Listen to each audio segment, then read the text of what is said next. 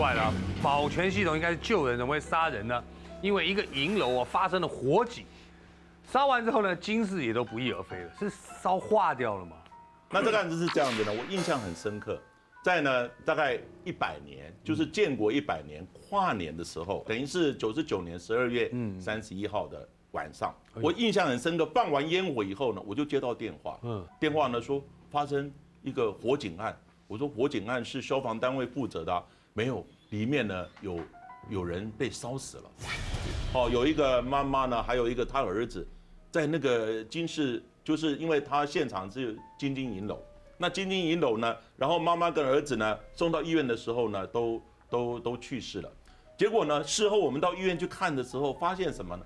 发现他们身上的伤势不是都被烧的，不是被烧的，很多都被打的，有这个重级外伤。对，有重级外伤的，而且呢，他那个很多痕迹呢都远远，我们怀疑是榔头类。榔头，远远的东西等等。根据消防队他们陈述呢，那妈妈倒的位置就在金饰加工的底下。那我看到呢，底下有一些喷血的状况。那火烧它是不会喷血的啊，那喷血就表示在那个地方被打。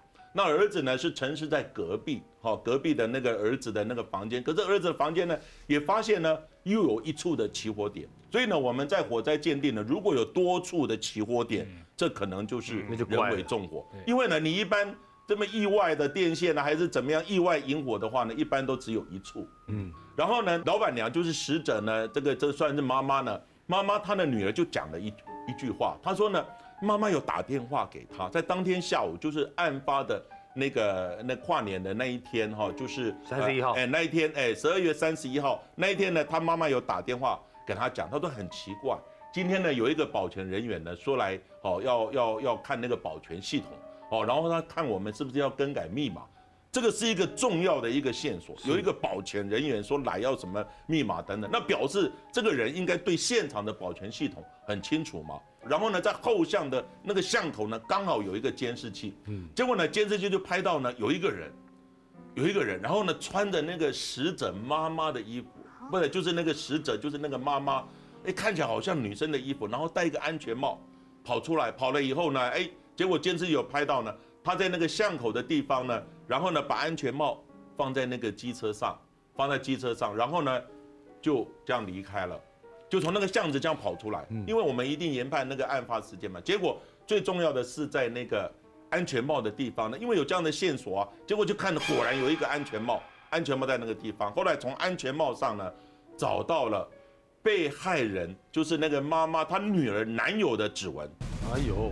但是呢，那个女儿男友呢，后来查的是跟这个案子呢没有没有呃直接的关，因为他的安全帽平常就放在现场，所以代表这个安全帽是从现场带出来的，带出来的。那因为呢，妈妈有跟女儿讲说，哎，下午有这么一个保全的一个消息，结结果呢，后来警方刚开始查的就从那个保全的的线索去查，因为呢，他安全帽拿下来以后走出来呢，就有一个影像，这个影像呢，就请那个保全公司呢，因为。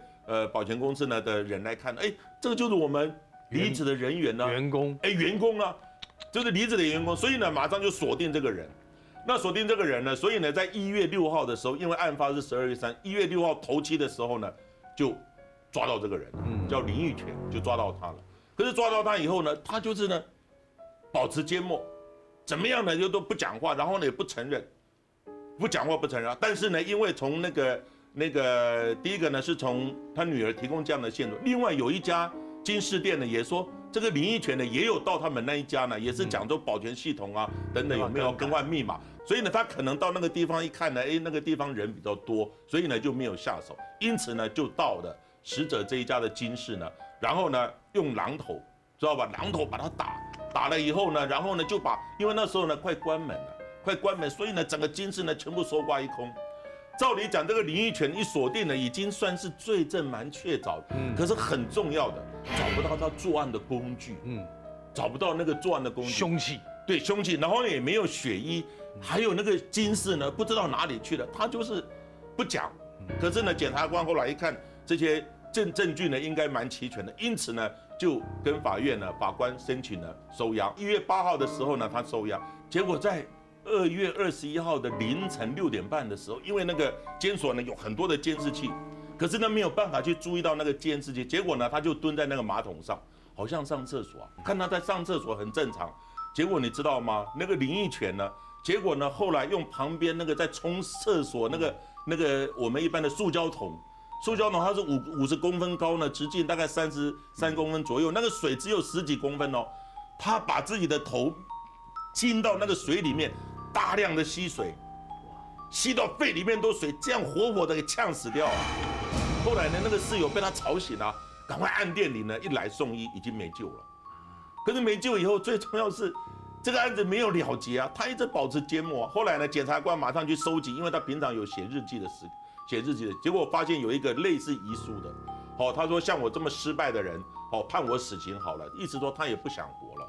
所以这个案子也让我整个百思不解。你既然要帮自己辩白或者是怎么样，好等等，你总要有一个着落。可是最重要，警方刚开始以为他留了金饰给家人，后来去查了他家人的所有的一些交往关系啊，然后一些账户啊等等，发现也没有金饰的下落。所以这个金饰呢，自从他这样子呛死以后，金饰完全没有下落。可是这个妈妈呢，跟这个儿子呢，都被都被他打死了。打死以后呢，一把火烧。哎，古关，古关发生火烧车，这个看似自杀，但是不是哦？对，它是发生在民国八十五年三月二十三号，这一天非常特殊，这一天是台湾第一次实施民选总统。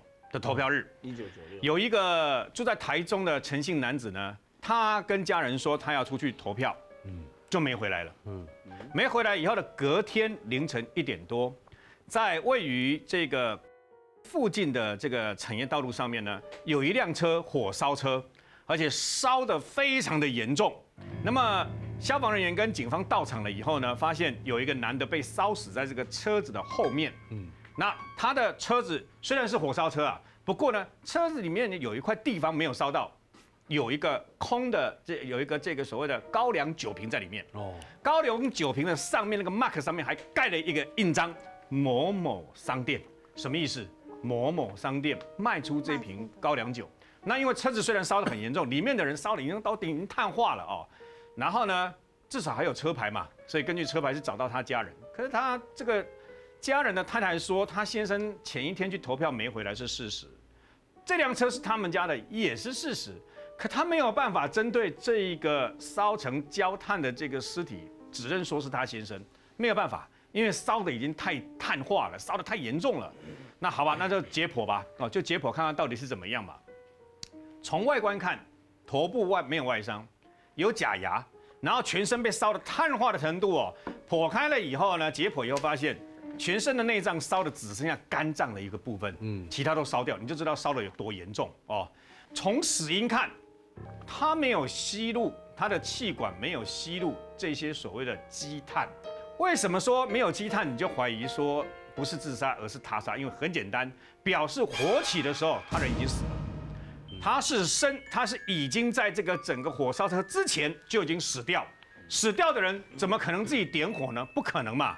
所以他是被人家谋杀，所以造成这个等于说火警，而且呢，显然对方想让人家固步一阵，让人家觉得他是自杀，你知道吗？好，那既然有人为纵火的可能，那是谁呀？后来呢，就问到了这个陈姓男子，他所开设的公司里面，就把他员工一个一个叫来问啊，啊，一个个隔离呢，叫来问你啊，你们老板呢，啊，平常交往状况是怎么样，然后怎么样？问有没有效？有效。问了以后呢，有员工就偷偷讲，老板是有老板娘的，不过这个公司另外有一个姓李，这个老板姓陈，他说其实这个公司啊还有另外一个姓李的女的股东，不过很少出现，而且呢，员工就很暧昧的跟警方说，两个股东之间好像关系不太寻常，非常的要好这样子，那警方就知道意思啦。除了科学验证之外。刑警办案一定要懂得举一反三，清查身份。嗯，这个老板娘看起来像张爱雅一样哦，楚楚可怜哦，看起来不像是个杀人的坏蛋，对不对？可是就要清查她的周围，他有谁？结果刑警就问：那你还有什么亲人啊？平常啦，谁跟你住在这里啦？后来一问，他有一个儿子，二十二岁刚退伍，跟他住在一起。哦那就想办法，也找到他儿子了，也也做了初步的侦讯啊，问呢，也没有什么特别的地方。不过，透露着怪，刑警就觉得这有点怪，为什么？因为你的合伙人死了，你怎么会那么冷静呢？好像有点怪，就跟检察官哦，透过检察官，然后申请搜索票，嗯，去他家搜索，结果这搜搜搜了半天都没有别的东西，就就从他收集的一堆发票里面咚咚咚咚弄出了一张发票，上面就写某某商店，然后上面就写买的东西就是高粱酒一瓶，你知道吗？就拿这张发票去到那家商店问。你知道吗？问，哎，这印象中是有来买一罐那个光，大概是什么样什么样然后高粱酒怎么样？哎，哦，重点是 bingo 了，应该就是你啦。妈妈其实那时候已经跟儿子准备要写自白书了。后来隔天，儿子在民意代表的陪同下也出来投案，结果搞了半天是怎样啊？